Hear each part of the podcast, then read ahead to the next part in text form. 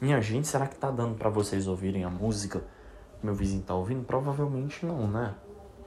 Olha, eu não sei, quando eu tô pensando, eu penso lindamente. E aí quando eu ligo o microfone parece que interrompe o fluxo. Ah, mas é tão bom pensar. Eu gosto de falar, eu gosto de pensar sobre esses temas. Eu, não, eu tava pensando alguma coisa sobre o Churchill. Ah, eu tava lembrando de uma frase do Churchill. Você tá vendo? Eu já. Ó, esse pensamento eu tô começando do final. Quer dizer, não exatamente do final, não sei se ele foi concluído, mas quando eu percebi que estava pensando, eu falei, deixa eu ligar o microfone. Enquanto eu arrumo o meu quarto. É... Vamos lá, vamos tentar começar do começo. Ou será que eu inverto a ordem? Vou do final para o começo, vou da frase do Churchill para o início do pensamento. Não, não, não, não, não. Vamos para a malbêutica.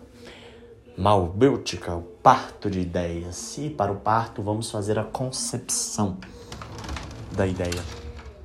Bom, eu vou conceber a ideia com uma provocação, com uma pergunta. Aquilo que dá origem ao conhecimento científico, à, à vida, ao pensamento. E a pergunta de hoje, gente, a conversa não estava indo muito por essa linha, mas, mas essa pergunta é tão besta, tão lacradora. É legal, é legal, nos leva a alguns pensamentos. É uma perguntinha bombinha, mas. É que eu não gosto desse tipo de perguntinha bombinha, mas vamos lá, faz ela aí. Fala, fala pra mim qual a pergunta. A pergunta é: qual o papel da escola? Qual o papel do professor? Cara, tem uma calça branca aqui toda suja de terra. Puta que pariu. Alguém sabe como é que faz pra tirar essa essa essa mancha? Não, né? Você lava roupa? O que que eu faço? Já tentei encher água quente, tudo. Eu não, minha mãe que é especialista em lavar roupa. Antes que ah, eu não vou falar do mimimi.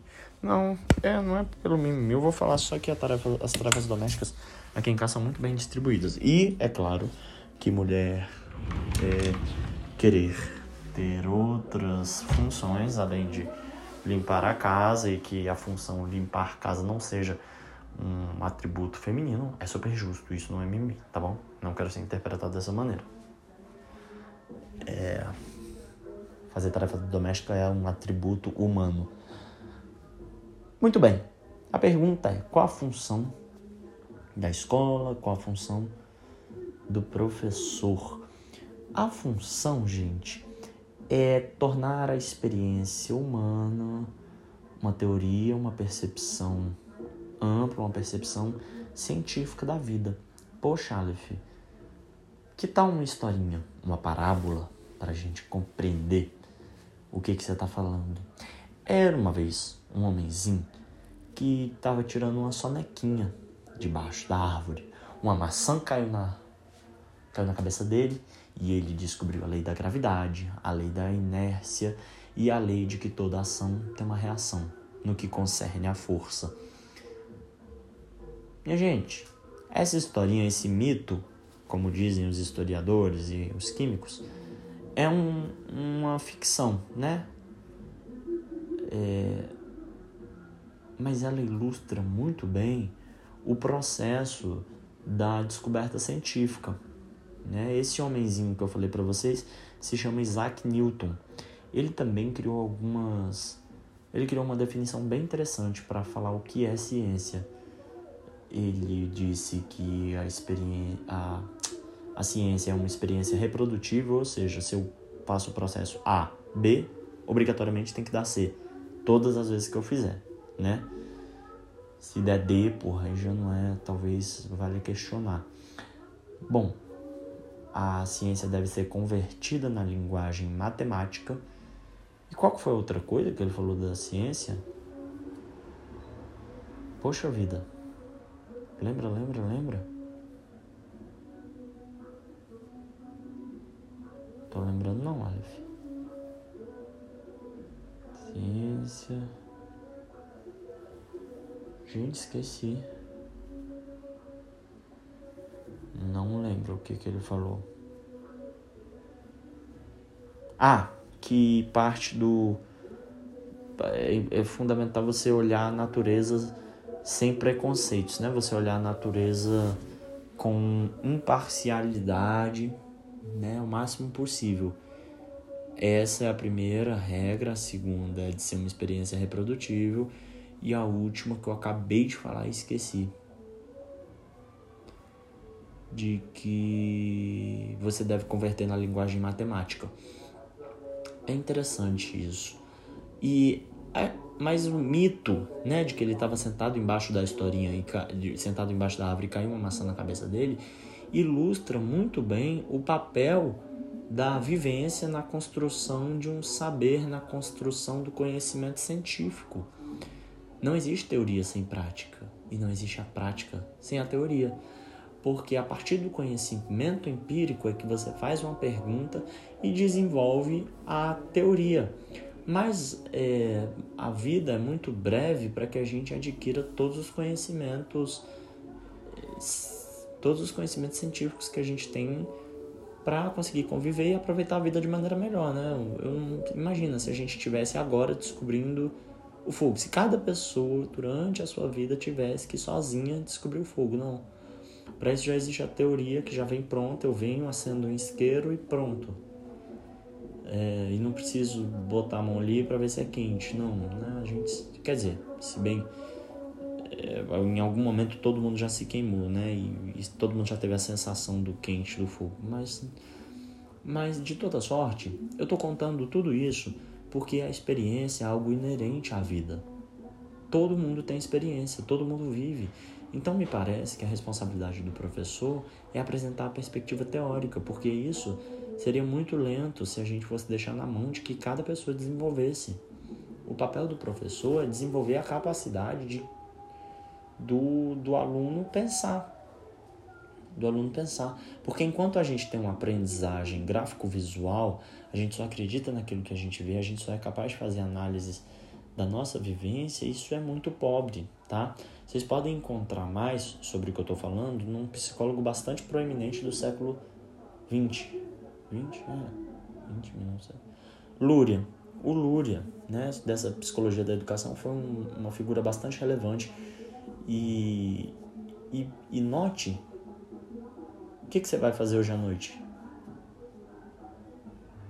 Pensa, galera, pensa, responde. Eu vou te dar um tempinho. O que, que você vai fazer hoje à noite?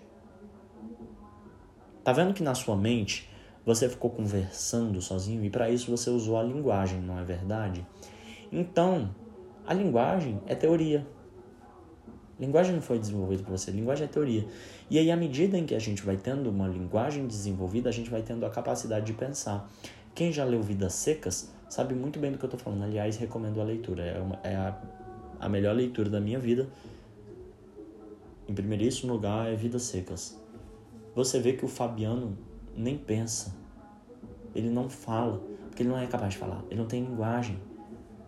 A hora que o soldado amarelo é super escroto com ele, ele não tem como reagir. Porque ele não pensa, ele não fala. O que que ele, ele, ele não tem. É o único momento que ele fala, mas é o máximo que ele consegue pensar. Né? Aí até a cachorra é mais importante que ele. O menino não tem nem nome, é menino né? Eu não lembro exatamente a história, tenho que reler, mas é por aí. Então, minha gente, é, aí vem o papel do professor. Desenvolver essa capacidade de pensar, de acessar um conhecimento que fuja do gráfico visual. Fora da escola ele já vai estar vivendo. E dito isso, eu acho que o professor tem que ter um papel descritivo. Sua aula deve ser descritiva e não argumentativa. Ai, Aleph, mas é impossível que alguém seja 100% objetivo. Eu não quero entrar nessa discussão. Não é para esse podcast essa discussão. E em dada medida eu concordo com você, mas eu acho que você entende quando eu falo a diferença de um professor dar sua opinião em sala de aula para ele é, narrar os fatos e, claro, uma dosagem de, de, de arbitrariedade, né? de quais, de quais dados serão expostos, de qual palavra ele usará para narrar aquele fato, mas não de maneira em que chegue pronto a ideia para o aluno de pegar e colocar na sua cabeça. Não, é importante que o aluno dirija a de, de, de, de, de gira, do verbo digerir, de degira, digerir, que ele que ele pegue aquela, aquele fato e a partir do seu repertório sociocultural, da formação humanística que ele tem, ele construa uma reflexão sobre o fato apresentado. É muita irresponsabilidade do professor chegar na sala de aula com uma tentativa de promover uma experiência para o aluno, né? Porque, e aí eu não estou falando aqui de, do professor chegar na sala de aula e, e não falar que a escravidão foi uma coisa péssima, né? Porque é um fato, uma coisa horrenda, coisa horrenda. A ditadura é uma coisa horrorosa, não estou falando disso. Mas um professor que traz para a sala de aula que, como eu tive, de que a música 10 mil anos atrás do Raul Seixas se trata do capeta, que é uma música do capeta, e outras mais músicas que eu já ouvi dizer que era do capeta, e com isso me assustar, me, me, me proibido de ter acesso a um conhecimento, é perigoso, tá? Ou como a gente encontra na universidade, professores que implicitamente dizem que se você não for marxista, você é burro, você é racista, homofóbico e tudo de ruim no mundo, isso também é bem problemático. Né? Isso pode residir nos dois lados. É claro que dentro da universidade talvez haja um espaço e maturidade maior dos alunos em, em estarem alertas para aquilo que é opinião e aquilo que é fato. Mas ainda assim, eu acho que sempre que você ocupa esse lugar de professor, você tem um, um cajado da ciência. E, e, e o que você diz dentro de sala de aula, minimamente deve, deve seguir essa, esses preceitos de ser uma experiência reprodutiva, de ser passivo de converter em uma linguagem matemática, de você e de principalmente, né, enquanto para Newton talvez isso fosse uma lei mais mais prim, não primária, mais secundária, né? O contrário, mais secundária, eu acho que quando a gente está falando de sala de aula, isso talvez seja o, o principal, de você olhar para a natureza sem preconceito, né? De, de que você possa falar os fatos sem preconceito, sem um mínimo de expressão da sua do, do, da sua reflexão a respeito daquele assunto na sala de aula, né? Compreendendo ali na sua sala você tem vários alunos, cada um com uma formação humanística diferente, e isso é maravilhoso, é muito egoísmo do professor querer chegar e apresentar uma ideia pronta. Sabe? Isso é uma pena. Se você quiser falar da sua ideia, vá para um barco com seus alunos e lá você você expressa seu ponto de vista, mas ali você não tá para isso, cara, sabe? É como um policial que que vai além da sua função. É, não, como eu não sou da área jurídica, não saberia dar um exemplo muito bem. O exemplo que eu tenho iria entrar em política. E não é o que eu quero. Mas. É, enfim, vou dar um exemplo de sem citar nomes, mas. Existe um protocolo na justiça, né? Existem regras e você imagina que um juiz vai lá e ele fere essas regras para prender um bandido. Poxa, o bandido ser preso é uma coisa boa, de fato.